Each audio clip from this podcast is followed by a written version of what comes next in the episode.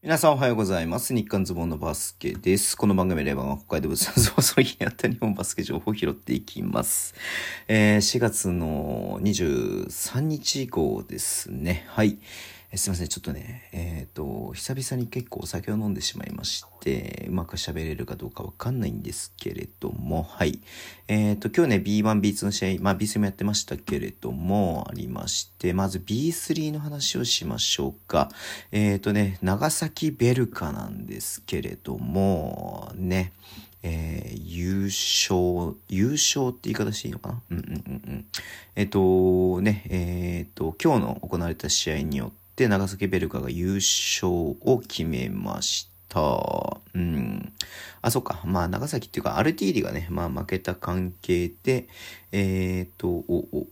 お、優勝になったということで、まあ、もともとね、話してました通り、えーこれでね、今シーズンの1位になりましたんで、B2 の昇格が決定ということですね。ライセンスの問題もないということで、ね、うん、まあ、長崎も勝ったんで、えーまあ、ね、まあ、その試合の、あ試合の終わる前にね、えー B2 昇格が決まってましたけれども、えー B2 昇格ということでおめでとうございます。ねやっぱり、まあ、明らかにね、まあ、もちろん選手のラインナップだったりとか、えーまあ、その力入れてるってことは分かっていたんでね、うん。まあ、来季 B2 で長崎は見れるということで、ね、楽しみだなっていうふうに思って見ていました。はい。で、B2 の話なんですけれども、えーと、まずは、昨日ね、今日でやってましたけれども、愛媛オレンジバイキングスと、えー香川ファイバーローズとの試合ですけれども、ね、愛媛は今シーズンこれが最後の試合ということで、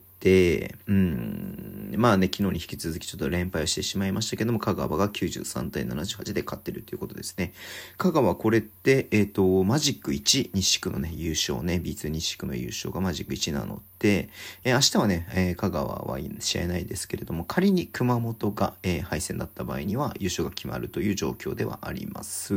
はい。で、福島ファイヤーボンズと山形ワイパンツですけれども、福島もね、まあ、仙台とのゲーム差若干ありますけれど、いくつなんだこれは。えっ、と、2.5ゲーム差か。2.5ゲーム差ありますけれども、ね、ここで一つ勝ったということで、まだね、えっ、と、西区2位の目はないのかな？もうごめんなさい。残り試合から考えるとないのかな？もしかしたら。ちょっとわかんないけれどもね。うん。で、えー、佐賀バルーナーズと、えー西宮ストックスの試合ですけれども、ここもだからね、うん、西区の3位と4位の試合。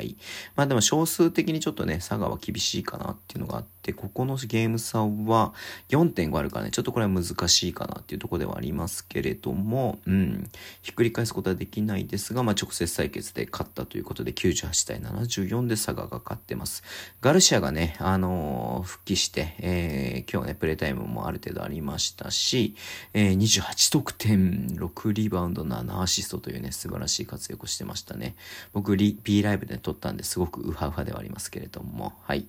で、えっ、と、越谷のファーズと仙台 89ers の試合、いいね、そのさっき言った福島とのね、対、あのーあれがあるんで、えー仙台も負けられない戦いが続いてますけれども、結果的には仙台が94対75で勝ったということで、うん、強いね。いや、本当だから、本当なんか、こう考えると、B2 プレイオフどこが上がってくるか全然想像つかないね。この秋になんかこう、いいチームがたくさんある中で、2チームだけしか B1 に上がれないっていうのもちょっとどうかなっていう思ったりとかもしますけどね。うん。はい。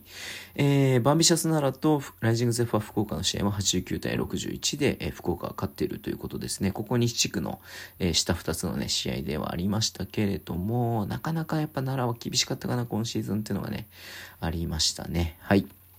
で、えっ、と、熊本ボルターズと FE 名古屋の試合ですけれどもね、えー東区1位の FE 名古屋と西区現状2位のね、えー熊本、えープレーオフでね、こうどうなるかなっていう感じでありますけれども、結果的には78対63でね、えー FE 名古屋が勝っています。やっぱね、こう、クォーターとして、熊本がね、1, 1クォーターではかなり走ったんですけれども、2クォーター、3クォーター、4クォーターとね、なかなかちょっと得点が伸びなかったっていうのがありまして、えー、FE 名古屋がね、まあ、安定的に得点を取ったっていうこともあって、え勝ってますね。うん。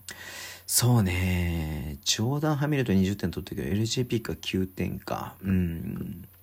まあ、なかなか厳しい戦いではあったかなというところであります。最後ですけれども、えー、アースフレンズ東京 Z、あ、ごめんなさい、えっ、ー、と、青森ワッツとアースフレンズ、アースフレンズ東京 Z の試合は、えー、63対88でアスフレが勝ってるということですね。うん。まあね、アスフレ、まあこれで10勝。はい。えー、青森がこれで